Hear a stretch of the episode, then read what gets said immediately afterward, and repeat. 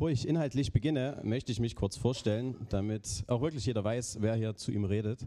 Äh, mein Name ist Clemens Kunze. Ich bin verheiratet mit der Linda, die ich noch nicht gesehen habe. Die wollte eigentlich da sein. Aber ja, wenn ihr sie gesehen habt, grüßt sie von mir.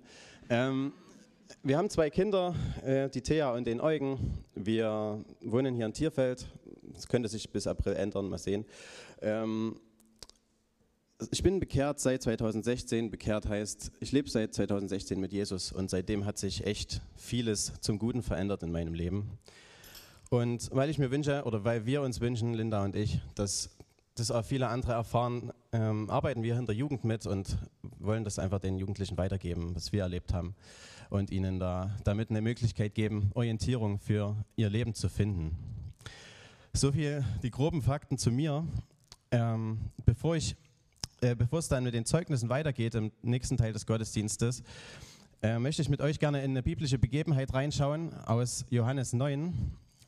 Und ich würde euch bitten, wenn Carsten diese Geschichte gleich vorliest, das wird der erste Grund sein, warum er hier vorne ist, ähm, wenn Carsten die Geschichte vorliest, mal mit dem Zeugnisohr zuzuhören. Also überlegt euch mal, es geht dort um einen Blindgeborenen, der sehend wird, den Jesus heilt überlegt euch mal, was das Zeugnis, was dieser Mann dann gibt von Jesus, was es ausmacht, was ist daran gut, was könnten wir dann daran nachahmen. Carsten, ich bitte dich mal, diese Geschichte vorzulesen. Im Vorbeigehen sah Jesus einen Mann, der von Geburt an blind war. Rabbi, fragten ihn seine Jünger, wie kommt es, dass der blind geboren wurde? Hat er selbst gesündigt oder seine Eltern? Es ist weder seine Schuld noch die seiner Eltern, erwiderte Jesus. Er ist blind geboren, damit Gottes Macht an ihm sichtbar wird. Wir müssen den Auftrag von dem, der mich gesandt hat, ausführen, solange es noch Tag ist.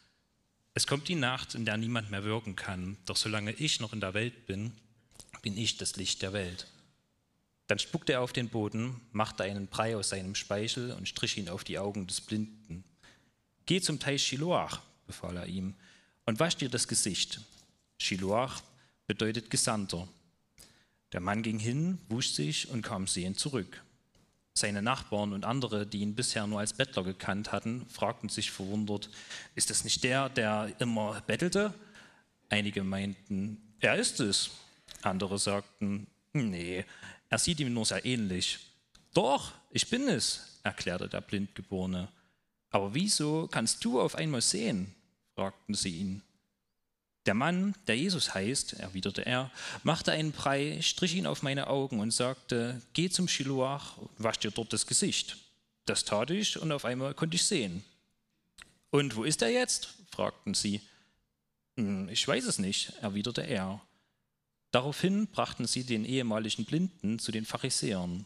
Es war nämlich ein Sabbat gewesen, als Jesus den Brei gemacht hatte und den Blinden geheilt hatte.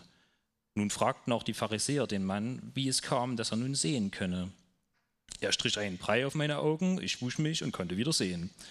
Da sagten einige Pharisäer, dieser Mensch kann nicht von Gott sein, denn er hält den Sabbat nicht ein. Aber wie kann ein sündiger Mensch solche Wunder vollbringen? hielten andere entgegen. Ihre Meinungen waren geteilt. Da fragten sie den Blindgeborenen noch einmal, was sagst du von ihm? Dich hat er ja sehend gemacht. Er ist ein Prophet, gab dieser zur Antwort. Aber die führenden Juden wollten dem Geheilten nun nicht glauben, dass er blind gewesen war. Deshalb ließen sie seine Eltern holen und fragten, ist es euer Sohn? Stimmt es, dass er blind geboren wurde? Und wie kommt es, dass er jetzt sehen kann? Seine Eltern antworteten, das ist unser Sohn und, und wir wissen, dass er blind geboren wurde. Wie es kommt, dass er jetzt sehen kann, das wissen wir nicht. Wir haben auch keine Ahnung, wer ihn geheilt hat. Fragt ihn doch selbst, er ist alt genug und kann am besten Auskunft darüber geben. Sie sagten das aus Angst vor den führenden Juden, denn die hatten bereits beschlossen, jeden aus der Synagoge auszuschließen, der sich zu ihm als dem Messias bekennen würde. Aus diesem Grund hatten die Eltern gesagt, er ist alt genug, fragt ihn doch selbst. Da riefen sie den Blindgeborenen zum zweiten Mal herein. Gib Gott die Ehre und sag die Wahrheit, forderten sie ihn auf. Wir wissen, dass dieser Mensch ein Sünder ist. Ob er ein Sünder ist, weiß ich nicht, entgegnete der Geheilte. Ich weiß nur, dass ich blind war und jetzt wieder sehen kann. Was hat er mit dir gemacht? fragten sie. Wie hat er dich von deiner Blindheit geheilt? Das habe ich euch doch schon gesagt, entgegnete er. Habt ihr nicht zugehört? Warum wollt ihr es noch einmal hören? Wollt ihr vielleicht seine Jünger werden? Da beschimpften sie ihn. Du bist ein Jünger von diesen Menschen. Wir sind Jünger von Mose. Wir wissen, dass Gott zu Mose geredet hat. Aber bei diesem Menschen wissen wir nicht, woher er kommt. Der Geheilte entgegnete, das ist aber erstaunlich. Er hat mich von meiner Blindheit geheilt und ihr wisst nicht, woher er kommt.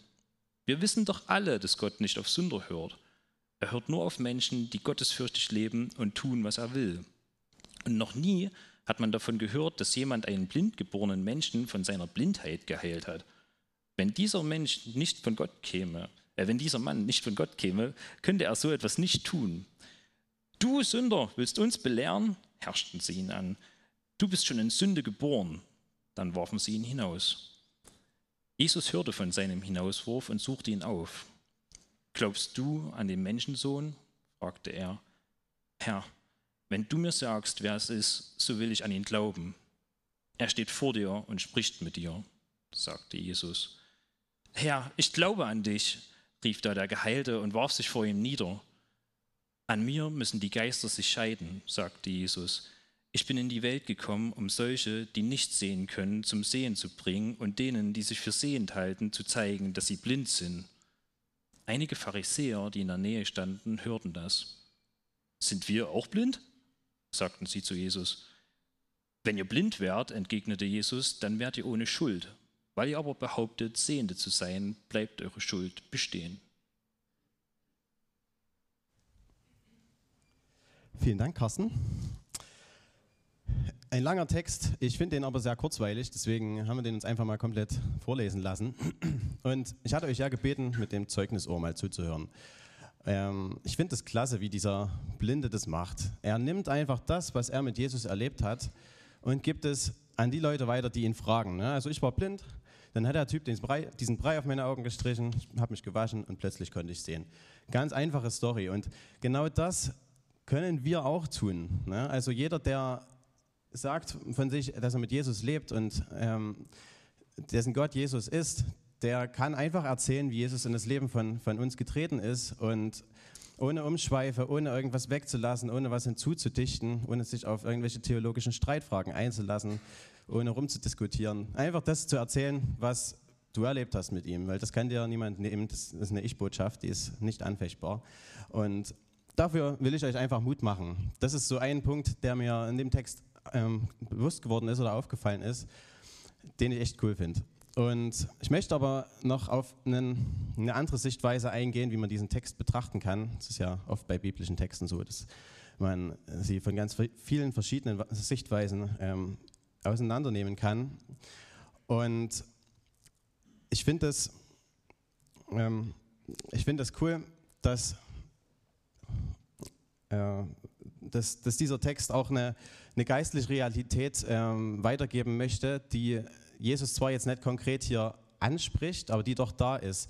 Ich glaube, Jesus möchte uns sagen, dass wir diese Blindgeborenen sind. Also ihr, wie ihr hier sitzt, auch ich, wie ich hier vorne stehe, der Carsten, wir sind blind geboren, wir sind geistlich blind geboren, wir sind in Sünde geboren.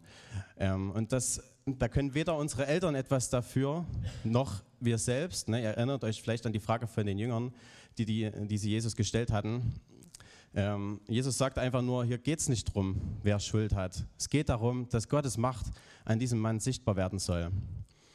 Ohne Jesus sitzen wir auch da wie dieser Blinde. Wir können das, diese Umgebung, die, die es gibt, nicht wahrnehmen. Ne? Die schönen Farben, das Licht, die Formen, die, die sind dem Blinden verborgen. Und genauso sind uns geistlich gesehen viele Dinge verborgen, die erst durch Jesus offenbar werden.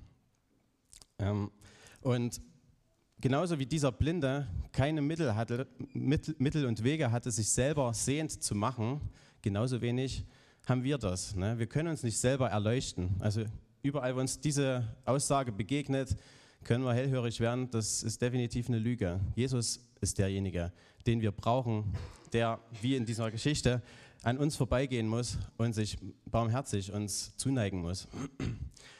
Diese Chance steht jedem Menschen offen.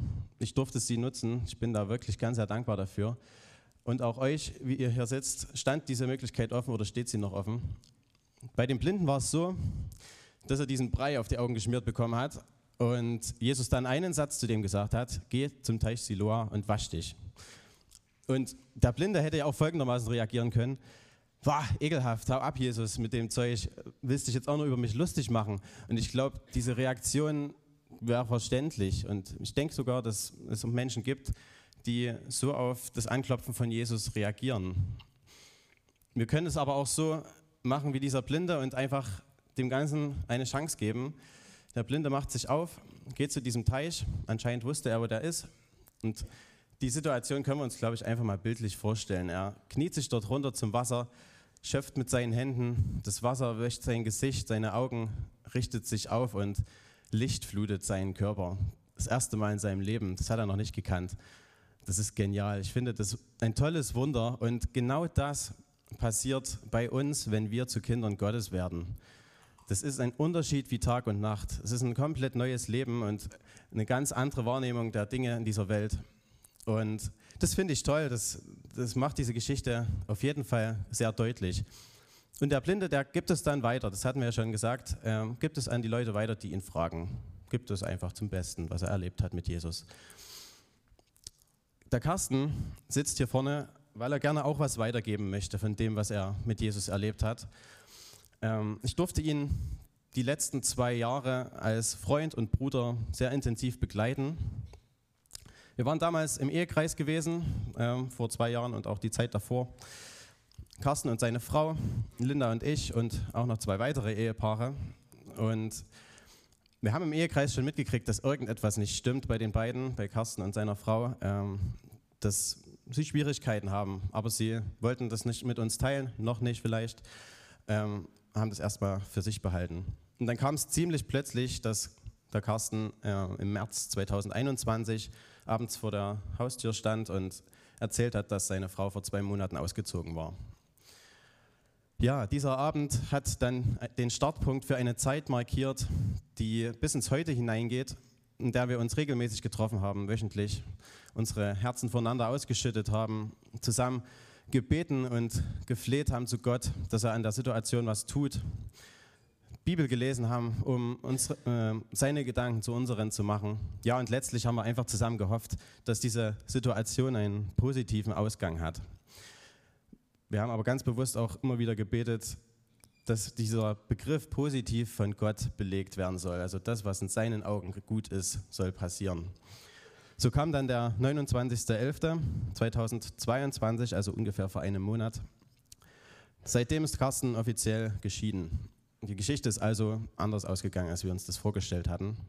Und trotzdem sitzt Carsten hier und möchte von seinem mächtigen Gott Zeugnis geben und ihm die Ehre geben für das, was er erlebt hat in der Zeit. Denn er hat ganz besonders Gottes Nähe erlebt, seine Fürsorge, seine Treue, aber auch väterliche Erziehung.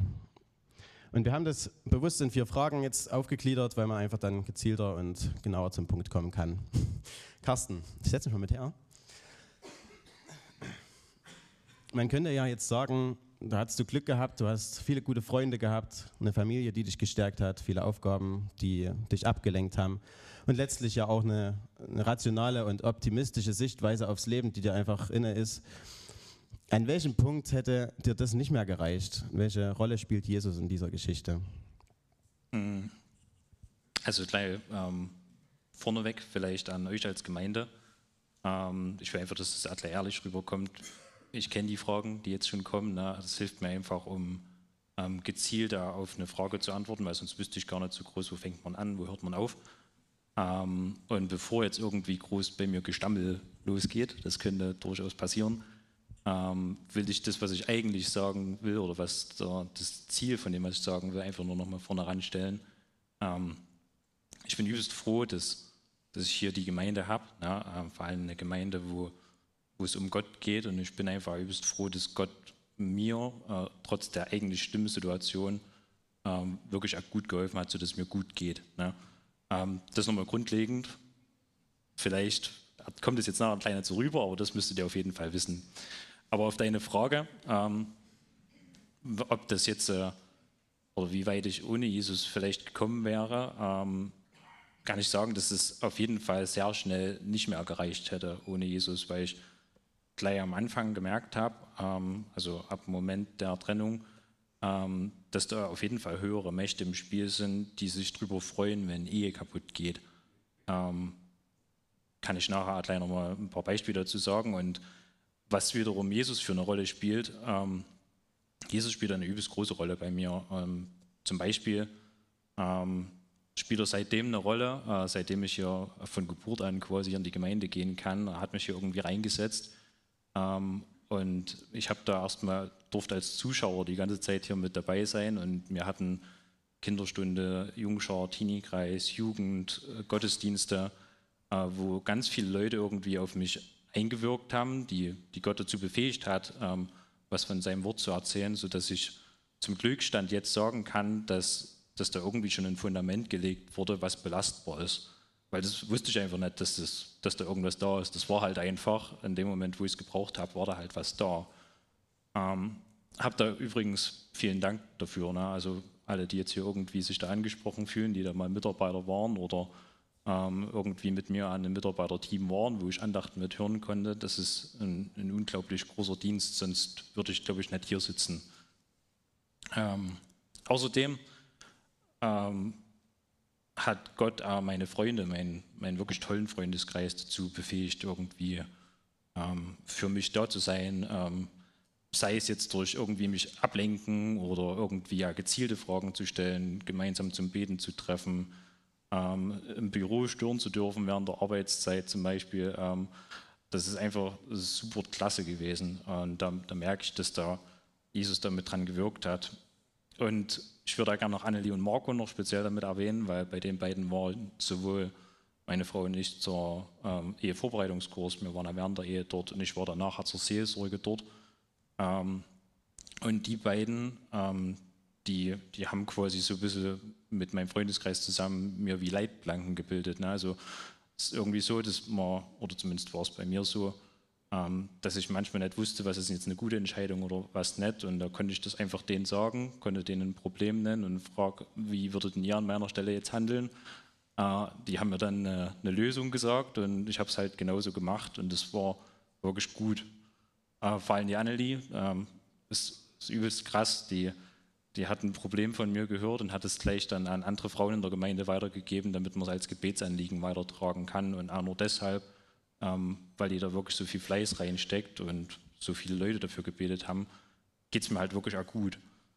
Ähm, und obwohl die, die Situation irgendwie auf der, der einen Seite so, so bisschen schmerzhaft und traurig und irgendwie äh, hoffnungslos ist, also das muss man ja nicht schön reden, ähm, war das trotzdem eigentlich vom, vom ersten Tag an da bei mir so, dass ich das mit mit zwei Gewichten irgendwie sehen konnte. Also auf der einen Seite dieses Schlimme, was wie gesagt nicht schön zu reden ist, auf der anderen Seite aber hat die irgendwie so eine, so eine Stimme, so eine Gewissheit in mir drin, die gesagt hat, hier, pass auf, das, ich habe das irgendwie im Griff. Also irgendwas wird mit deinem Leben schon noch Positives passieren. Ich habe da einfach gemerkt, dass Gott ähm, meinem Leben eine Führung gibt.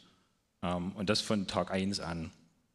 Ähm, Genau, also von daher spielt Jesus da eine, eine große Rolle. Und ich habe auch gemerkt in den letzten äh, zwei Jahren, dass Jesus in Predigten ganz viel zu mir redet. Das habe ich zumindest vorher nicht so wahrgenommen. Ähm, zum Beispiel, oder bei Andachten war das so, äh, vier Tage nach der Trennung hatten wir einen Teenie-Kreis, da bin ich Mitarbeiter und äh, die Deborah, die da genauso Mitarbeiterin ist, die wusste davon noch nichts und ich dachte, ich gehe halt zum Teenie-Kreis hin, obwohl ich da keine Lust drauf habe, weil man das als Mitarbeiter halt so macht ähm, und habe mich da quasi zu der Andacht dazugesetzt und auf einmal fängt die Deborah an, über Gebet eine Andacht zu halten und ich dachte so, naja, hm, keine Ahnung, ist jetzt glaube ich nicht so gut.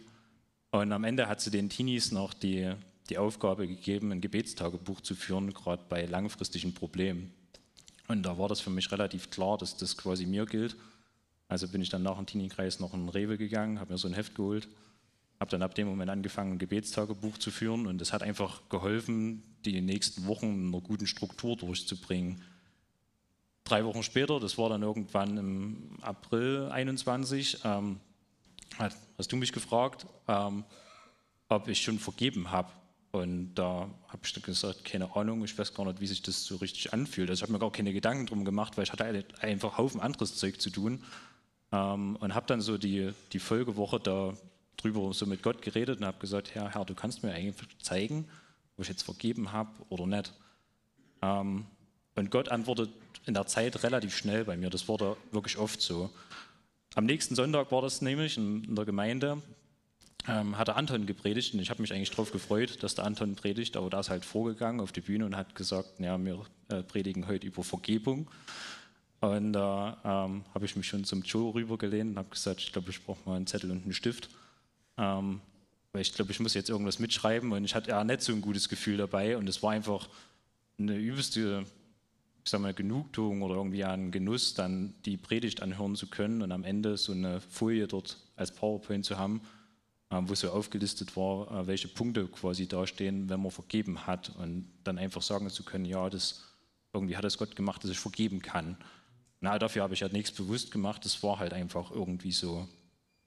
Wieder drei Wochen später ähm, haben wir uns wieder sonntags zum Beten getroffen und da ähm, habe ich so eher beiläufig gesagt, das fühlt sich irgendwie an wie bei Daniel und seinen Freunden, also dass sich quasi Umstände ändern, aber der, der Glaube, der bleibt, wo man dran festhalten kann, wo man Hoffnung findet. Und dann war das Thema eigentlich abgeschlossen und wir haben dann noch ein bisschen in der Bibel rumgeblättert und sind dann beim Psalm 119 hängen geblieben. Ähm, da steht nämlich, den habe ich hier extra rausgesucht, weil ich euch was lesen sollte. Ähm, da steht nämlich, dein Wort prägt dich tief in mir ein, weil ich nicht gegen dich sündigen will. Und das haben wir einfach nur so stehen lassen. Das war, wie gesagt, nur so, so nebenbei gelesen. Und zwei Wochen später bin ich wieder sonntags in der Gemeinde.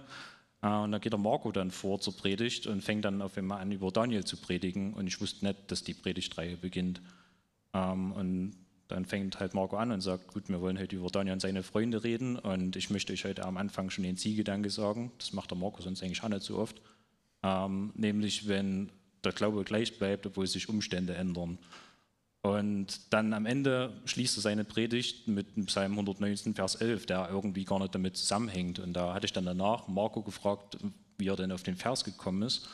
Und dann hat er gesagt, keine Ahnung, das kam so kurz vorher, ich hatte das Gefühl, der ist ganz gut. Ähm, das war übrigens krass, da habe ich halt gemerkt, dass das hat nichts mit Zufall bei mir irgendwie zu tun, da will Gott mir wirklich einfach helfen, ähm, ein bisschen eine, eine, Ruhe in mein Leben reinzukriegen, indem ich da Predigten zuhöre. Ähm, und das, da könnte ich noch drei, vier, fünf Beispiele nennen. Ich habe in den drei, also zwei bis drei Jahren, je nachdem, was man erzählt, ziemlich oft der, die Predigt vom verlorenen Sohn gehört, ohne dass das wollte. Also war der Titel eigentlich anders und es ging trotzdem darum. Ähm, und so hat sich das immer irgendwie wiederholt. Genau, ähm, das zu der Frage, wie Jesus da eine Rolle gespielt hat. Vielleicht eine Sache noch, was Adam mehr da war als sonst. Irgendwie immer, wenn ich mit so, so Selbstzweifeln beschäftigt war, also ähm, hatte ich irgendwie Schuld dran oder so, solche Gedanken, hat genau an dem Tag, wo das so war, ähm, mein Handy ja einen wirklich passenden Tagesvers rausgesucht. An Tagen, wo es mir gut ging, war es eher so, naja, na, da sind es halt manchmal einfach nur Verse. Aber genau dann, wenn es wichtig wurde, haben die halt auch wirklich gepasst. Und na, das ist, glaube ich, nicht so, dass man sich das einreden kann. Genau. Ja, vielleicht, danke Carsten, vielleicht um Missverständnissen vorzubeugen. Es gibt Ehen, die äh, gehen kaputt, weil beide Ehepartner irgendwelche Dinge grob falsch gemacht haben. In der Ehe ist es anders. Sicherlich wird es Nuancen geben bei Carsten, die äh, auch eine Rolle gespielt haben und es werden nicht Paare zu, zufällig unglücklich. Aber da liegt, äh, äh, das, das, das, ist ein großes Ungleichgewicht in der Situation. Also Carsten hat da wenig äh, Mitschuld an dem Zerbruch dieser Ehe. Also ist, ist jetzt nicht groß fremdgegangen oder was ich damit sagen will. Genau. Carsten, äh, gab es Hauptschauplätze, auf denen du Kämpfe austragen musstest in deinem Glauben in dieser Zeit? Hm, ja, ähm, ich habe, also ich glaube, es sind vier. Ähm, es sind zum einen ähm, so generell, sag mal, Nächte oder der, der, die Zeitpunkt, der Zeitpunkt nachts. Ähm, dann ist es vor allem sonntags der Weg in die Gemeinde, also die Fahrzeit von einer Viertelstunde. Ähm, irgendwie, wenn ich in Gruppen dazukommen wollte, also Familienfeiern oder sowas und vor allem Montagsandachten vom Teenie-Kreis. Zu allen kommt jetzt auch noch ein Beispiel. Ähm, es soll jetzt nicht überheblich klingen oder so, aber ich glaube, dass ich einfach tagsüber doch recht fest mittlerweile im Glauben stehe und dass ich auch weiß, auf was ich vertrauen kann und auf was nicht. Ähm, aber das Problem ist irgendwie, dass der Teufel nicht fair spielt und nachts, wenn man schläft, ähm, da ist man irgendwie wehrlos und sonst träume ich eigentlich nachts nicht, zumindest nicht bewusst. Ähm, und in der Zeit ging das ziemlich krass los, dass ich dann ähm, eingeschlafen bin und dann nach, keine Ahnung, ein, zwei Stunden wieder aufgewacht bin und gar nicht mal wusste, was ich geträumt habe. Also ich hatte jetzt kein klares Bild, aber ich wusste, dass irgendjemand in dem Traum gesagt hat, ähm, du bist nichts wert und ähm, guck dich doch mal an und du kannst doch nichts und all solche Sachen. Und das mindestens fünf, sechs Nächte in Folge, so lange, bis ich dann dir oder Marco und Annelie bei der Seelsorge gesagt habe, hier, ich habe da ein Problem, das mit den Träumen, das muss aufhören, weil das, das halte ich nicht aus. Also ohne Schlaf klappt es nicht. Und immer wenn wir dann dafür gebetet haben, waren die auch wieder weg, bis wir es dann irgendwann wieder vergessen haben, dann kommen die wieder dazu. Ähm, das hat sich dann irgendwann auch manchmal so geändert, dass Träume oder andersrum, na, ähm, wir treffen uns als Jungs gerne zum Grillen ähm, und wie das halt immer so ist, dann, dann labert man halt ein bisschen, macht so Spaß, hat einen schönen Abend und dann kamen manchmal Zeiten, da habe ich dann genau in der Folgenacht nach so einem eigentlich schönen Abend genau, aber wirklich in reellen Bildern den, den Traum nochmal so durchgespielt. Also wir haben uns genauso zum Grillen getroffen. Das sah richtig echt aus, aber statt eine schöne Zeit zu haben, haben mir dann halt alle Freunde irgendwie gesagt, wieder, du kannst doch nichts ne? und ohne dich wären wir besser dran und solche Sachen. Und das halt so realistisch, dass ich dann früh aufgewacht bin und gar nicht mehr wusste, was war denn jetzt echt und was war denn davon der Traum. Ähm, teilweise so, dass ich dann einmal nachgefragt habe, sagen, was haben wir gestern eigentlich gemacht. Ähm, und es ging dann wieder mehrere Nächte in Folge und wieder so, dass ich dann äh, eigentlich gar keine Lust mehr hatte, abends ins Bett zu gehen, weil es halt einfach zu nichts führt. Ähm, bis wir wieder dafür gebetet haben und dann ging das auch wieder ein Stück weit weg. Das war so der eine Kriegsschauplatz, wo ich gemerkt habe, dass da der Teufel einfach unterwegs ist. Ähm, und dann sonntags früh auf dem Weg zur Gemeinde ähm, ist es ja eigentlich so, ähm, ich würde ja am liebsten zu zweit in die Gemeinde gehen. Ne, da muss man, also ist ja klar irgendwie.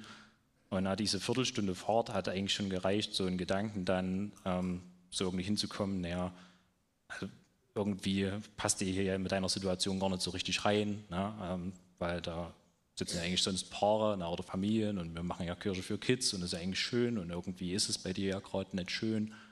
Ähm, und dann deshalb großes Dankeschön ans Begrüßungsteam übrigens, das ist eine, eine, richtig große Hilfe, wenn man so ein bisschen verwirrt oder eingeschüchtert dann hier äh, auf den Parkplatz kommt oder noch früher auf dem Gartenweg vor der Gemeinde und dann einfach, wenn dann einfach jemand sagt, hallo, schön, dass du da bist, wir freuen uns darüber.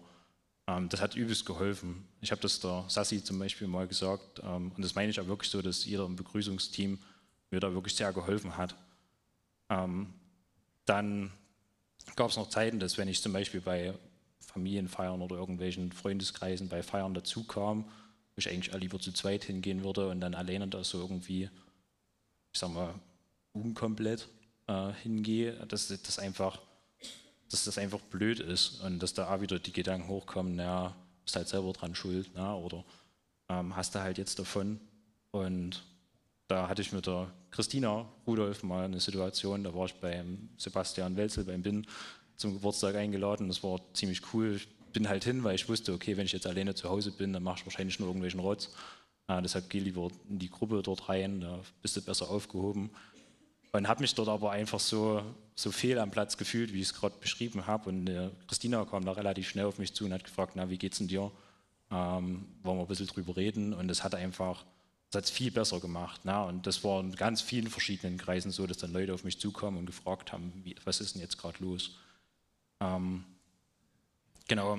Und montags die Andachten vom Teenie-Kreis. Ähm, das ist irgendwie, da konnte ich mich dann mittlerweile drauf verlassen, dass immer, wenn irgendwie Post vom Gericht, von der Rentenversicherung, von irgendeinem Anwalt ähm, kam, dass die montags im Briefkasten ist. Immer dann, wenn ich eine Andacht danach halten sollte. Also ähm, ich halte relativ oft Andachten im Teenie-Kreis, weil ich das eigentlich auch gern mache. Aber immer dann, wenn ich mich eigentlich darauf vorbereiten wollte oder konzentrieren wollte, kam halt so so der Brief zwischen Reihen, wo ich dann, was mich einfach abgelenkt hat. Und da war es auch wieder übelst cool, dann einfach nur kurz zu überlegen, okay, wenn ich jetzt zu Hause bleibe, wird es Mist.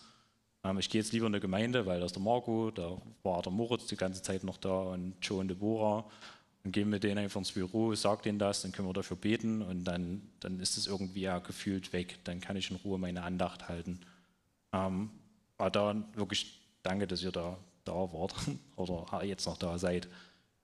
Ähm, genau, das waren so, so grob die Schauplätze. Ich glaube, ich habe keinen vergessen. Oder ich hoffe es. ähm, was hat Jesus in dieser Zeit an dir verändert? Ähm, gib uns gerne mal so einen Vorher-Nachher-Vergleich. Das habe ich jetzt nicht aufgeschrieben. Ähm, ich bin, ich glaube, ich bin viel dankbarer geworden für, also nicht für das Gebäude hier, sondern für, für die Leute, die in dem Gebäude drin sind. Das ist einfach eine, ein großer Freundeskreis, eine große Familie ist, dass ich zu, also zum Beispiel auch zu älteren Leuten einfach hingehen kann, dass mich der Klaus zum Beispiel einfach mal gefragt hat, äh, wie es mir geht. Das, das gibt es, glaube ich, außerhalb von der Gemeinde nicht so, zumindest nicht in so einem großen Kreis. Das hat mich so, so stolz auf unsere Gemeinde gemacht und dass, dass Gott die Gemeinde gebaut hat. Dann bin ich auch viel dankbar geworden für all das, was ich jetzt irgendwie haben kann, ne, für das, was ich irgendwie genießen kann, wie eben Gemeinde oder Freundeskreis ähm, weil es ja alles ein Geschenk von Gott ist. Und ähm, was sich vielleicht genauso noch geändert hat, was irgendwie, ja doch, ich glaube, es ist was Gutes. Ähm, ich habe vor dem Teufel eine viel höhere Abneigung, einfach weil ich gemerkt habe, durch die ganze Sache mit den Träumen und nicht schlafen können, wie fies da ist. Ja? Und das hatte ich vorher so nicht auf dem Schirm. Also ich wusste, das ist halt das Böse na? und äh, mit dem will man nichts zu tun haben. Aber wie unfair oder wie fies das sein kann, hatte ich vorher einfach noch nicht so gespürt. Und jetzt habe ich es durch so, oder habe es zumindest erlebt, sagen wir es so rum, dann ähm, da, das macht auf jeden Fall was. Ne? Und mit dem will man nichts zu tun haben. Ähm, genau. Jetzt hast du ja gewissermaßen die Krise bewältigt, hast sie hinter dir und kannst schon sagen, hast einen milden Verlauf gehabt. Klar war es anstrengend, aber war trotzdem ein milder Verlauf, wenn man das vergleicht. Kann das jeder erleben? Und wenn ja, wie? Hm. Das ist eine, das ist eine schwere Frage, glaube ich. Ähm, es ist jetzt auch nicht so, dass ich da jetzt sagen will, ich bin da der Prototyp oder sowas, weil das ist ja Quatsch. Na, da gibt es ja andere Situationen, wo es einfach auch nicht also die ich ja gar nicht nachfühlen kann. Ich glaube, ich habe das Glück gehabt, dass ich Sachen immer recht pragmatisch entscheiden kann.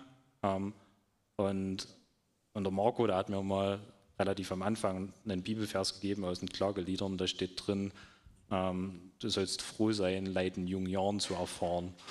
Ähm, und da dachte ich, naja, das ist jetzt eigentlich nicht so der Vers, den man erwartet, wenn man zur Seelsorge geht.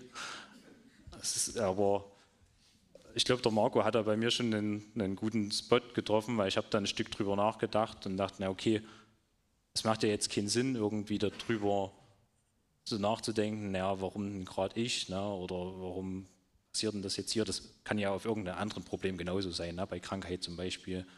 Ähm, ich habe dann eher angefangen, mir die, die Umkehrfrage zu stellen, na, warum nicht? Also, wo steht denn das, ich jetzt, äh, ein ganzes Leben lang problemlos durchspazieren. Ne? Also es steht ja viel mehr in der Bibel drin, ähm, dass Gott mir hilft, die ganze Zeit ähm, als Freund und als Ratgeber und als liebender Vater durchzustehen ähm, und gut bewältigen zu können. Ja? Ähm, aber wie gesagt, mir steht es überhaupt nicht zu, zu sagen, ähm, ihr müsst mit Problemen so und so umgehen. Ne? Das war nur das, was bei mir halt in meiner Situation gut geholfen hat. Genau. Danke, Carsten, dass du uns Einblick in diese Zeit gegeben hast.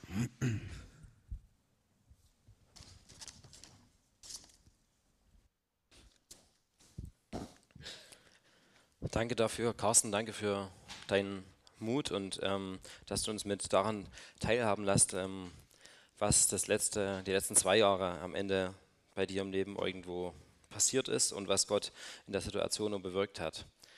Ich glaube, davon können wir viel mitnehmen und ich glaube, dass es oft so ist, dass in Zeiten, wo es uns halt nicht so gut geht oder wo wir Dinge erleben, die im ersten Moment einfach überhaupt nicht schön aussehen oder wirken, dass wir dort trotzdem die Möglichkeit haben, Gott zu erleben. Und das möchte ich bitten, der Anita immer nach vorne zu bitten. Denn die hat auch ähm, in diesem Jahr was erlebt, ähm, wo sie uns gerne davon berichten möchte und was, glaube ich, auch in die Richtung geht.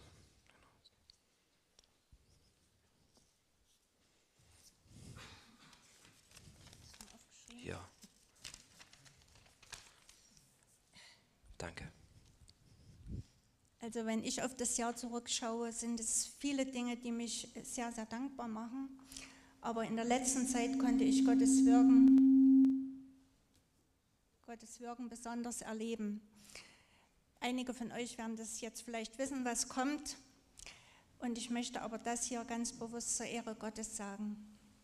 Er hat mir Leute in den Weg geschickt, die mir durch Gespräche und überhaupt das Anteilnehmen ein Stück Richtung gegeben haben. Im September diesen Jahres bekam ich die Diagnose, beide Hüften sind total kaputt. Es gibt auch keine Alternative, entweder neue Hüftgelenke oder mit Schmerzen und Schmerzmitteln weiter hinken. Der Orthopäde sagte, jetzt müssen Sie erst mal schlucken, was, Frau Förster? Ich sagte, ja, ich muss jetzt, muss jetzt erstmal schlucken. Hm. Am Sonntag nach dem Gottesdienst, da kam die Hannelore aus Wildbach, einige werden sie vielleicht kennen, und wir haben uns über dies und das unterhalten und kamen dann auch auf das Thema Hüft-OP. Und sie erzählte mir, dass sie vor Jahren in München an beiden Hüften gleichzeitig operiert werden musste. Sie war, so, sie war und ist so zufrieden, dass sie mir den Tipp gab, mich dort mal vorzustellen. Und das war für mich ein klares Signal, das war von Gott geführt. Nachdem ich mich im Internet ausreichend informiert hatte, rief ich dort mal in dem OZB an und wirklich, ich war mir sofort sicher, das ist der Weg, der Gott, den Gott mir zeigt. Ich bekam auch ganz schnell einen Termin zum Vorgespräch ich wurde so freundlich und einfühlsam behandelt. Alles wurde so gut organisiert, dass wir zeitlich gut nach München und auch wieder zurückkamen. Und am 8.11. sind Günther und ich dann zum Vorstellungsgespräch gefahren. Und nach speziellen Voruntersuchungen hatten wir ein sehr ausführliches, sehr informatives Gespräch mit dem Arzt dort. Er hat sich sehr viel Zeit genommen, uns diese minimalinvasive Operationsmethode erklärt, die AMIS-Technik, ich weiß nicht, wer das kennt. Äh, er meinte, ähm, es werden praktisch nur zwei kleine Schnitte gemacht, ähm, circa sechs Zentimeter lang und ähm, es gibt keine Verletzung der Sehnen und Muskeln. Und dann kam seine Frage, Frau Förster, wann denken Sie, können wir das machen? Und ich habe natürlich dann gesagt, na gut, so bald als möglich. Und da sagt er, okay, dann machen wir das am 1.12. Und wenn alles gut geht, dann sind Sie in einer Woche wieder zu Hause. Viele von euch haben für mich gebetet und sicher auch für den Arzt. Und es ging wirklich alles gut. Nach zweistündiger Operation hatte ich zwei neue Hüften. Im Aufwachraum begrüßte mich eine Krankenschwester aus Chemnitz am Abend nach der OP kam der Arzt und berichtete mir, dass alles gut verlaufen ist. Wie er zum Gespräch erklärt hatte, wurden keine Muskeln, keine Sehnen zertrennt oder irgendwas verletzt. Am gleichen Tag nach der OP konnte ich aufstehen und loslaufen, ohne Schmerzen. Mir kam das richtig unwirklich vor, wo ich aus dem Bett hoch bin und konnte plötzlich laufen und es ging alles, als wäre nichts geschehen. Und äh, ja, und viele sagten auch nachher im Nachhinein zu mir, was, beide Hüften operiert, das ist ja unglaublich. Und ich kann das wirklich auch nur staunend sagen, wir haben einen großen Gott, einen großen, guten Gott, der sich um uns kümmert, um jeden Einzelnen. Am 1.12. war die OP, am 6.12. hat Günther mich wieder abgeholt ich bekomme jetzt zwar noch ähm, gezielte Physiotherapie, aber ich bin nun schon seit vier Wochen zu Hause. Und mein Dank geht an euch, die an mich gedacht habt, die mich angerufen haben in vielerlei Hinsicht, die für mich gebetet haben. Und das ist für mich eine gelebte, praktische Gemeinschaft der Kinder Gottes. Und, aber vor allem möchte ich unserem Herrn Jesus Christus Danke sagen.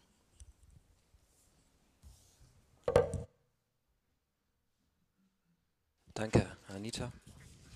Ähm, ich glaube, das habe ich auch schon vor, äh, beim Carsten gedacht, das ist absolut toll und das ist eine Sache, die wir auch mitnehmen können ans neue Jahr, dass es so wichtig ist, dass wir unseren Nächsten auch sehen und dass wir die Leute sehen, denen es vielleicht gerade nicht so gut geht und für die da sind. Nicht nur hier in dem Gebäude, sondern einfach da an dem Punkt, da im Alltag, ähm, wo uns jemand begegnet, dem es vielleicht nicht gut geht, für den wir kurz da sein können, dem wir praktisch helfen können oder vielleicht einfach ein offenes Ohr haben und ähm, ihn fragen, wie es ihm geht. Das ist total wichtig und vielen Dank für alle, die das auch dieses Jahr gemacht haben. Das haben wir gerade bei den Zweien auch schon gehört, dass wir das so, ganz viele das so praktisch gelebt haben. Das ist absolut toll und das zeigt einfach, dass ihr das ähm, verstanden habt, was es bedeutet, für seinen Nächsten irgendwo da zu sein. Jetzt bitte ich Matthias mal nach vorn, denn er hat auch einiges in diesem Jahr erlebt. Und ähm, es wird nachdem der Matthias fertig ist, gibt es noch die Möglichkeit, wenn jemand ähm, jetzt äh, hier ist, der sagt, Mensch, ich habe auch noch was erlebt mit Gott dieses Jahr.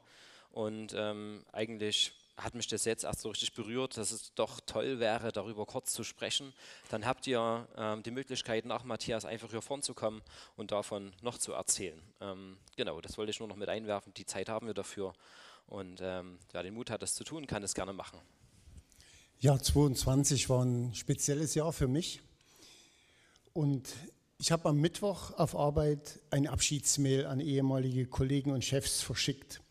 Wenn man 46 Jahre Eisenbahn erlebt hat, da lernt man eine Menge Leute kennen beim Reparieren und Bauen der Bahn aus Eisen. Jedenfalls habe ich geschrieben, dass ich meinen Job eigentlich immer ganz gern gemacht habe.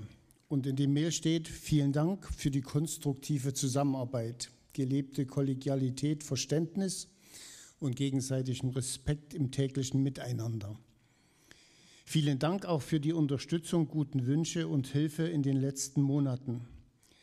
Auch wenn das letzte Arbeitsjahr bei mir krankheitsbedingt leider viel anders verlaufen ist als persönlich gewünscht. Aber ich freue mich auf meinen schon lange geplanten Ruhestand ab Januar 23. Und so ähnlich habe es manchen auch von euch gesagt, die ihr während der letzten Monate nach meinem Ergehen gefragt habt. Ja, nach der Prostatakrebsdiagnose im Frühjahr aus heiterem Himmel haben sich die Pläne irgendwie relativiert, die man dann hat für den Ruhestand. Der Urologe hat mir gesagt, wenn Sie nichts tun, bringt Sie das in drei bis vier Jahren um. Marlies und auch ich hatten uns gesagt, wir wollen dafür beten und wir wollen aber auch nicht nichts tun, was das Medizinische angeht. Und jetzt nach Bestrahlung im Sommer und Kur im Herbst fühle ich mich schon einige Zeit Gott sei Dank auf dem Weg der Genesung und auf dem Weg der Überwachung.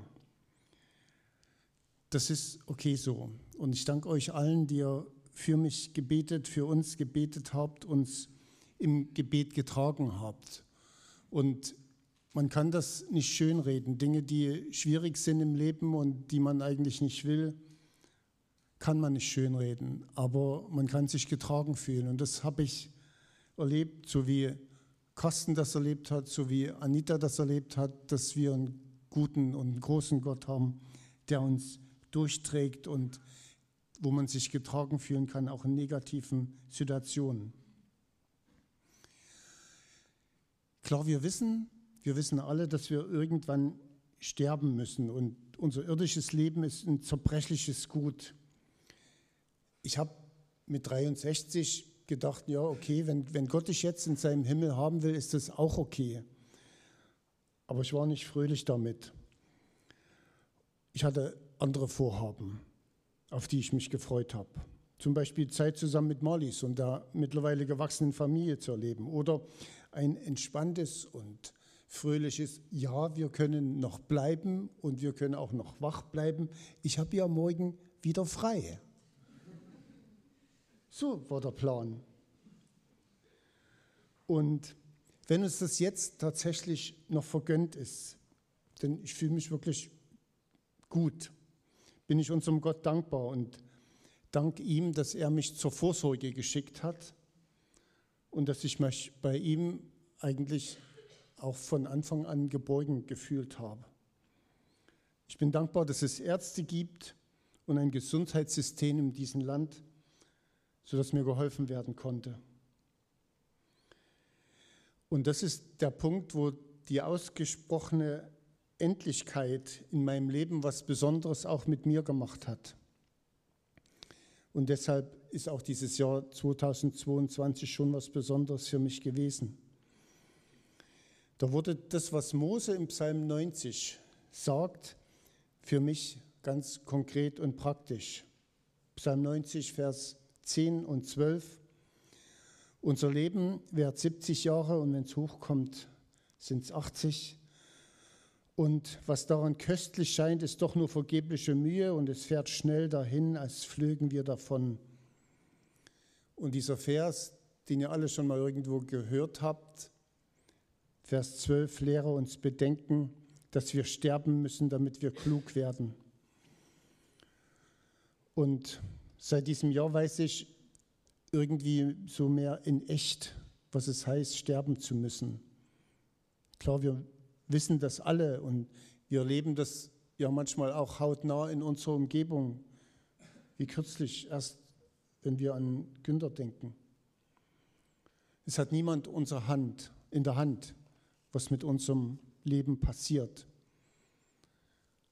Aber der Unterschied nach dieser Krankheitserfahrung ist, dass ich mehr bedenke oder begreife, welches Geschenk uns Gott gemacht hat mit unserem irdischen und erst recht mit dem ewigen Leben, was er uns verspricht.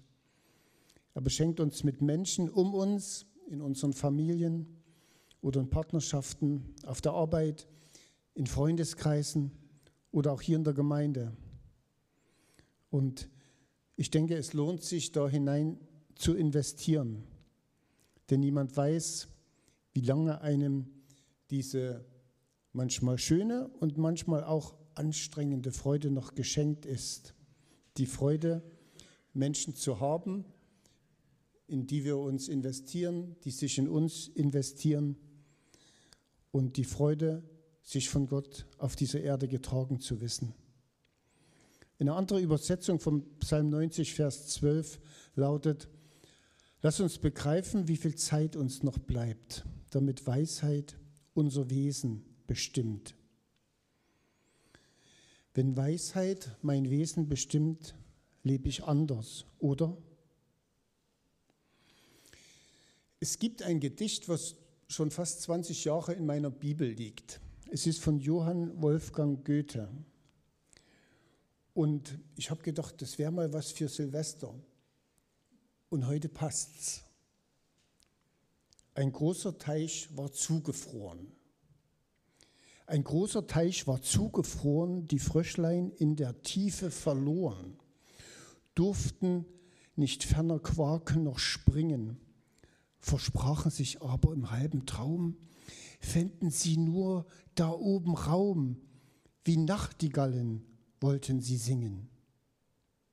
Der Tauwind kam, das Eis zerschmolz, nun ruderten sie und landeten stolz und saßen am Ufer weit und breit und quakten wie vor alter Zeit. 2023 wird sich in meinem Leben einiges ändern. Ihr könnt euch denken, warum. Aber nicht nur, weil ich früh frei habe. Ich möchte mit Gottes Hilfe nicht quaken wie vor alter Zeit, sondern vielmehr im Wesen neue Lieder singen und davon erzählen, was Gott Gutes in meinem Leben getan hat. Es gibt, denke ich, in jedem Leben so frostige Zeiten, wo man denkt, wenn ich da durchkomme, dann wird alles anders. Ich glaube, das Problem ist, wenn wir es dann mit eigenem Tun und weiter so probieren, funktioniert das nicht. Und deshalb denke ich, sollten wir zu dem gehen und will ich nächstes Jahr auch zu dem gehen und immer wieder zu dem gehen, der aus meinem Quaken der alten Zeit neue Lieder machen kann. Und deswegen mache ich jetzt noch eine kleine Werbung. Mollis und ich sagen uns jetzt öfters mal, nach dem, was wir erlebt haben, es ist schön, dass wir einander haben. Und wir wollen gemeinsam mit Frank und Susanne euch einladen, in eure Partnerschaften zu investieren. Mit einem neuen Kurs für Ehepaare. So sehen die Hefte dazu aus. Dieser Kurs ist für alle geeignet, egal wie lange sie sich schon haben. Und nähere Infos dazu gibt es im Februar zur Marriage Week. Vielleicht erleben wir dann gemeinsam als Gemeinde das, was Mose in dem Psalm 90 zum Schluss schreibt. Herr, unser Gott, zeig uns deine Freundlichkeit. Lass unsere Arbeit nicht vergeblich sein. Ja, lass gelingen, was wir tun. Beziehungen, glaube ich, sind egal, wo sie gelebt werden, meist auch mit Mühe und Arbeit verbunden.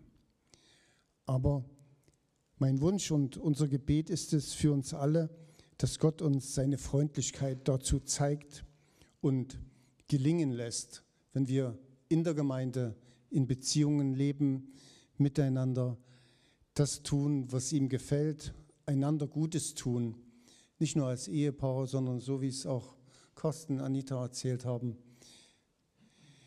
im Blick auf Gott, der unser Quaken zu singen machen kann.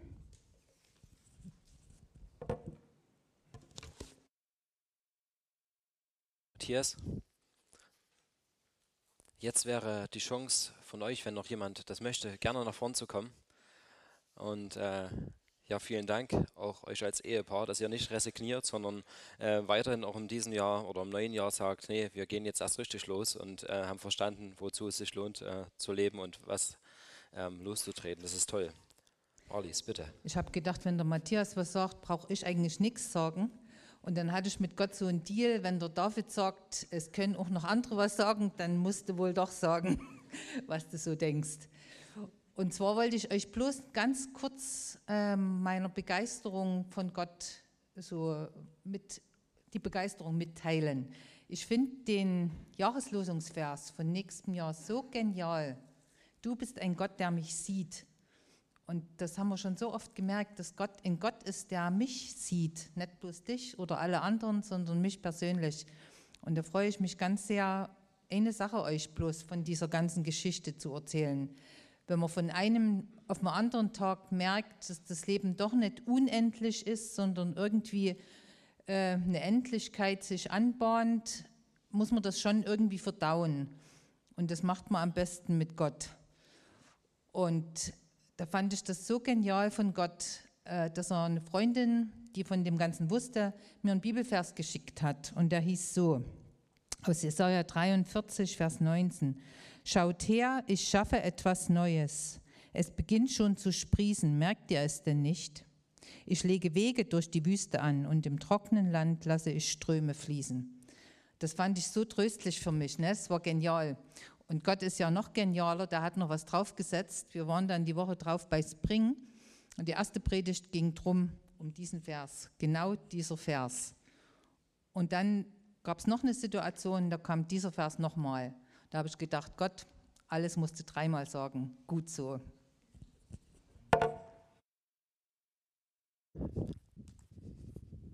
Danke dafür. Wer jetzt noch möchte, muss jetzt aufspringen und darf gerne nach vorne kommen.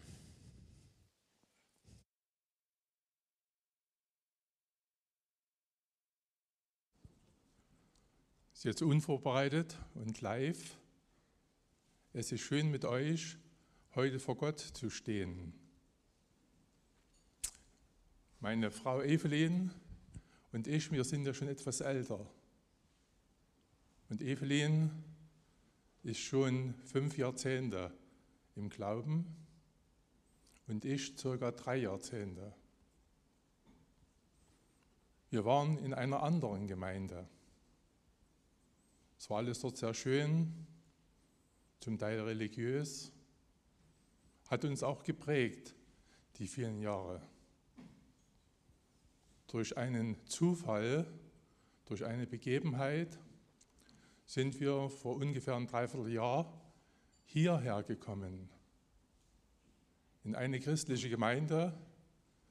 Viele christlichen Gemeinden gibt es, aber in eine ganz besondere Gemeinde.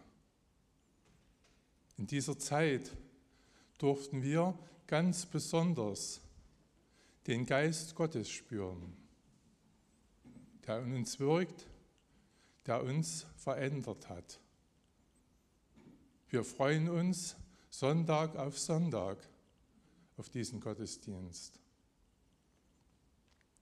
Heiligabend, nachdem wir von unserer Familie, von unseren Kindern nach Hause kamen, hatten wir zufällig noch im Fernsehen so nebenbei einen christlichen Gottesdienst der evangelischen Kirche gesehen. War alles gut. Am nächsten Tag waren wir hier. 10 Uhr, die Stunde begann, die Predigt begann. Und da sagt mir der Evelyn so nebenbei, ist doch was ganz Besonderes, der Gottesdienst gestern Abend im Fernsehen war schön, war niedlich, aber hier spürt man den Geist Gottes. Und das will ich einfach mal sagen. Und es ist auch wunderbar, dass die vielen jungen Leute hier sich einbringen mit Freude, in vielen, Gemeinden, in vielen Kreisen abend da sind und auch tätig sind praktisch in der Gemeinde tätig zu sein und dabei noch ein Strahlen in den Augen haben. Es ist wunderbar für uns, hier zu sein. Lobe und danke dem Herrn. Amen.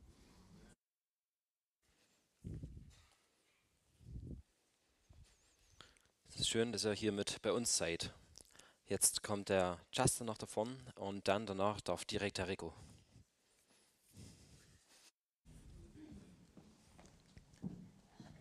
Ähm, ja, viele von euch haben es vielleicht schon gehört, aber ich habe gedacht, ich muss es nochmal erzählen. Und zwar hatte ich ja Innenmeniskusriss und vorderes Kreuzbandriss.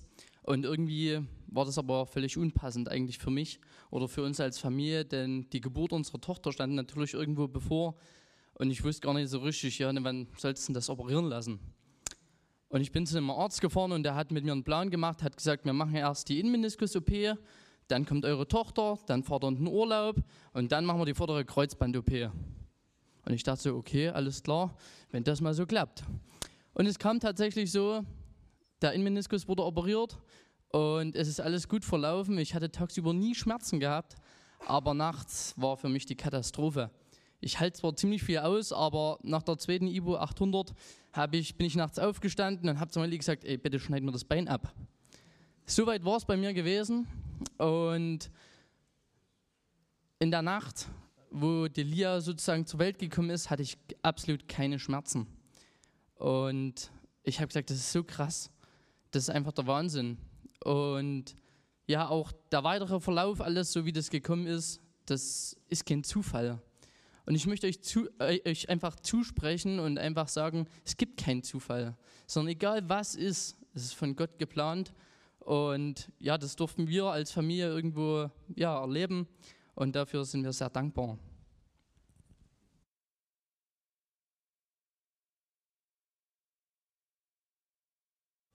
Ja, ich darf die Zeugniszeit abschließen äh, und will euch ganz kurz in fünf Minuten mit reinnehmen, was Gott mir verändert hat in den letzten zwei Jahren. Und es begann mit einem Bibelvers aus Epheser 2, Vers 10. Da steht in Jesus Christus sind wir Gottes Meisterstück. Er hat uns geschaffen, dass wir das tun, was wirklich gut ist. Gute Werke, die er für uns vorbereitet hat, dass wir damit unser Leben gestalten. Und ich habe drei Dinge lernen können aus diesem Vers. Angefangen hat es dass ich meine Identität in Jesus neu gelernt habe.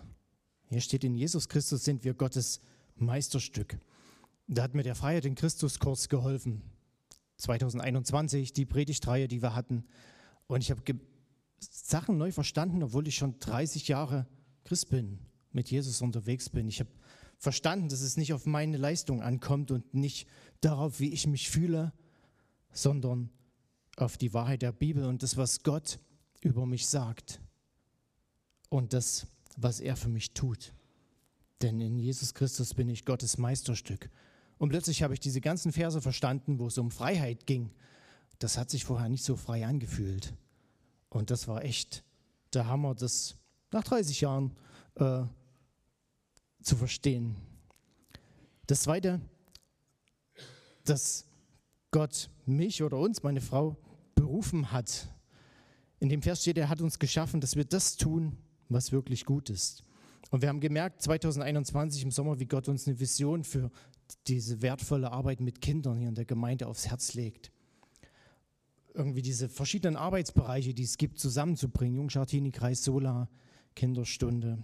Und Kinderstunde auch irgendwie neu zu denken. Und es war für uns irgendwie neu, warum gerade wir? Und wir haben gemerkt an Situationen, dass wir echt schwach sind und ja, manchmal auch überfordert. Und dann zu wissen, dass Gott uns das aufs Herz gelegt hat und dass es Gottes Sache ist und nicht unsere, das war echt befreiend, das zu wissen. Und Gott sagt, wir sollen gute Dinge tun. Das heißt nicht, dass die Ergebnisse gut sind, weil das ist Gottes Sache. Was am Ende rauskommt, das ist Gottes Sache. Er möchte, dass wir loslaufen. Und im Rückblick machen dann so manche Sachen Sinn, die wir in unserem Leben erlebt haben, manche Stationen, manche Begegnungen, die uns einfach helfen, weiterzugehen.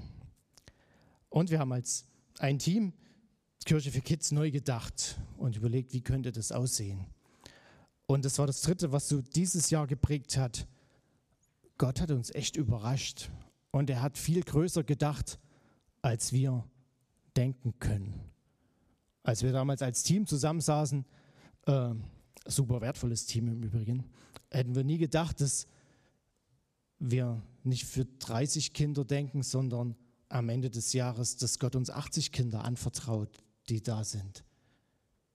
Äh, wir hätten nie gedacht, dass es so viele begabte Mitarbeiter gibt, denen Gott das auch aufs Herz legt, in Kinder zu investieren. Wir hätten nie gedacht, dass so viele begeisterte Kinder da sind, die jedes wertvoll und ein Original sind. Und trotzdem haben wir auch gemerkt, dass es Rückschläge gibt, dass es Herausforderungen gibt, dass Kinder ihre Probleme, die sie haben, mitbringen, dass sich das äußert in dem, wie sie sich verhalten, das, was sie beschäftigt. Ähm, und dass es auch, auch herausfordernd ist und nicht alles so leicht. Und trotzdem haben wir gemerkt, wie Gott in den Situationen uns gezeigt hat, dass er schon weiterdenkt und dann nur zwei, kurz zwei Beispiele. Ähm, wir waren, haben uns als Mitarbeiter über Zoom getroffen ähm, und haben überlegt, wie gehen wir mit der Situation um, dass so die größeren Kids sich nicht mehr so richtig wohlfühlen. Das ist alles ein bisschen, äh, ist ja eher was für kleinere Kirche für Kids, wie wir sie begeistern können. Äh, und wir haben überlegt und haben dafür gebetet. Und am nächsten Tag ruft die Maria an, Rudolf äh, und Jens, die waren seit paar Wochen wieder da aus Rumänien und äh, Maria war ein, zwei Mal bei Kirche für Kids mit. Und ihr ist genau das aufgefallen, was wir vorher besprochen haben. Mit ihrer Erfahrung, die sie in der Arbeit mit Kindern hatte, hat sie gesagt, hey, das mit den großen Kids, wir müssen uns was überlegen, wie wir sie gut mit integrieren können. Und sie hatte gute Ideen und gute Ansätze und es war für uns faszinierend zu sehen, wie Gott das vorbereitet hat. Und dann haben wir erfahren, dass Leute aus der Gemeinde mit den beiden ein Dreivierteljahr gebetet haben, wie ihr Weg nach Rumänien weitergeht, wo ihr Platz ist. Und wir haben gemerkt, Gott hat sie vorbereitet und hierher geschickt und hat ihnen Kirche für Kids mit aufs Herz gelegt, dass sie dort mit einsteigen. Da haben wir nie dran gedacht. Und es war so genial, wo wir sehen, Gott bereitet Dinge vor, gute Werke, die er für uns vorbereitet hat, damit wir damit unser Leben gestalten. Gott macht es. Und das Zweite, was wir erlebt haben, ist der Weihnachtsgottesdienst. Wir saßen im September zusammen und gesagt, so wie Kirche für Kids läuft, wir haben nicht den Kopf und die Kraft und die Energie, uns irgendwie Gedanken für Weihnachten zu machen. Und Justin hat dann im Leitungsteam gesagt, ich kann mir vorstellen, den Hut dafür aufzusetzen. Ich brauche aber Mitarbeiter und ein Team dazu. Keine Ahnung. Wir schreiben es in Infobrief und wir beten dazu. Und ich denke, jeder, der am 24. da war, der hat gemerkt, was bei rausgekommen ist. Wesentlich mehr, als wir damals im September überhaupt gedacht hätten. Es ist ein großes Team zusammengekommen, man hat ein eigenes Theaterstück geschrieben, es ist sogar ein Chor bei herausgekommen. Es waren ganz viele Kids mit involviert, die begeistert bei der Sache waren. Haben wir im September nicht damit gerechnet.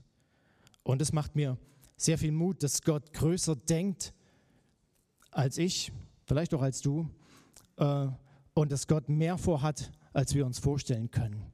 Und das will ich dir gern zusprechen, auch für 2023. Gott hat mehr vor, als wir denken. Und er möchte, dass wir losgehen, dass wir das, was er uns aufs Herz legt, tun und dass wir das mit Leidenschaft tun und damit unser Leben gestalten, damit er Großes wirken kann.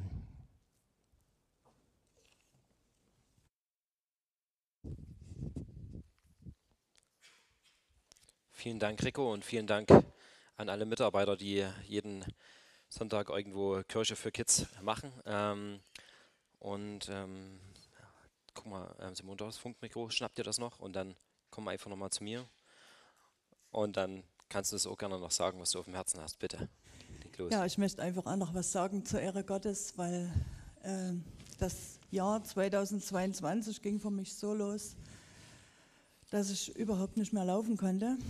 Ich hatte fünf Wochen Krankenschein und wer mich kennt, meine Knie sind vorbelastet und in unserer Familie ist das einfach ja, so, dass man da neue Knie braucht.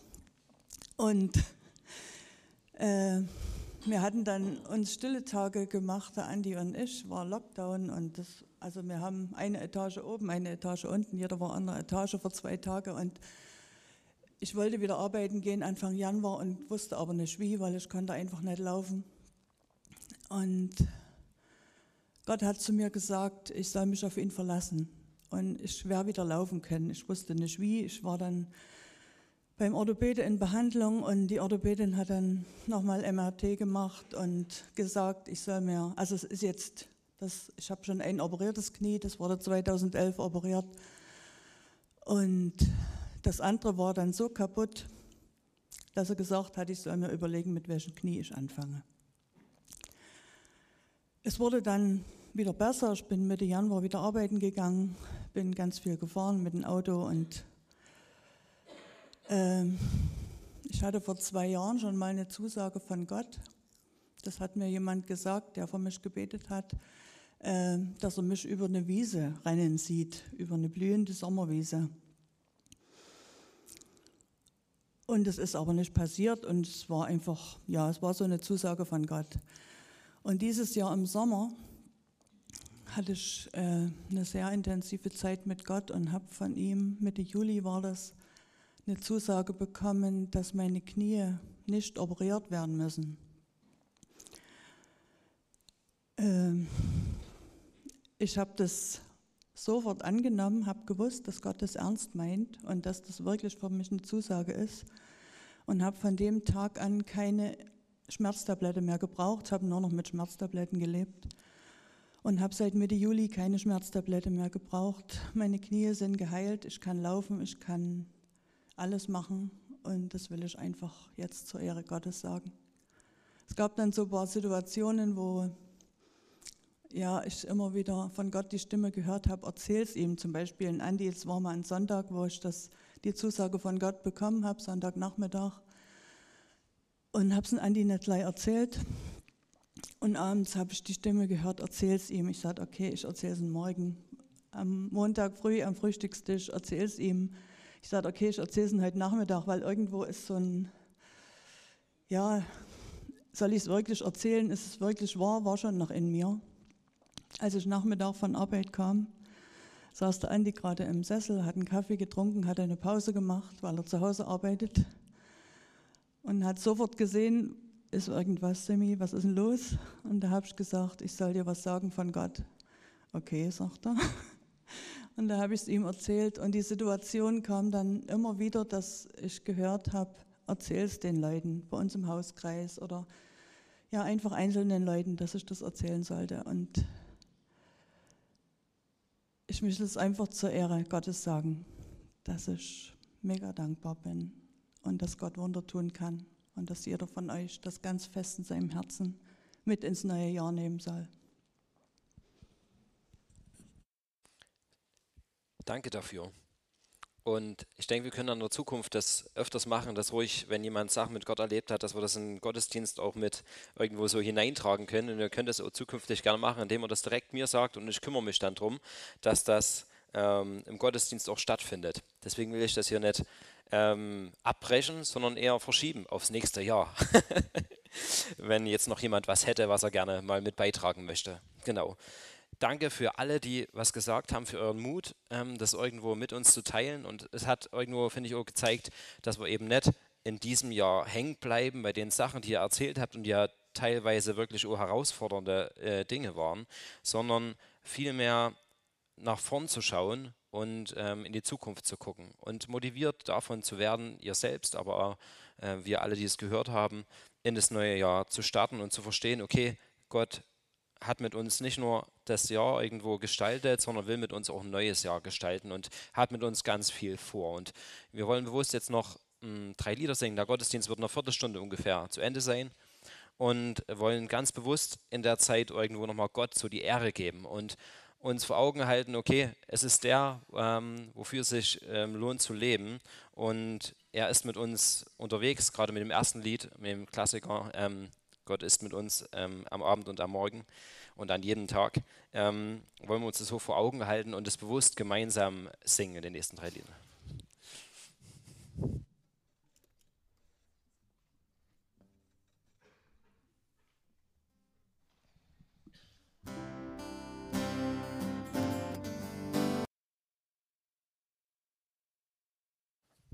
Ich bitte euch zum Ende des Gottesdienstes nochmal aufzustehen denn ich möchte gerne noch beten und ähm, das kommende Jahr und jeden Einzelnen unter Gottes Segen stellen. Herr, du hast in der Bibel mal geschrieben, in Psalm 127, ihr steht frühmorgens auf und gönnt euch erst spät am Abend Ruhe, um das sauer verdiente Brot zu essen, doch ohne Gottes Segen ist alles umsonst. Denen, die er liebt, gibt Gott alles Nötige im Schlaf. Danke, Herr, dass du uns alles Nötige im kommenden Jahr geben möchtest und dass du jedem, der heute hier ist, nahe sein willst, egal wo sein Weg hingeht, ob in der Familie, zu Hause, auf Arbeit oder hier in der Gemeinde. Du willst uns begleiten, egal wie unser nächster Schritt aussieht. Ja, bitte begleite uns im kommenden Jahr und schütte deinen Segen aus und lass daraus viel Gutes entstehen behüte und bewahre uns ein jeden auf seinem Weg. Amen.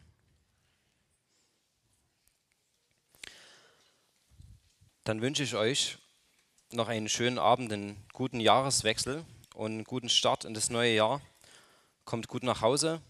Schön, dass ihr da wart und bis zum nächsten Jahr.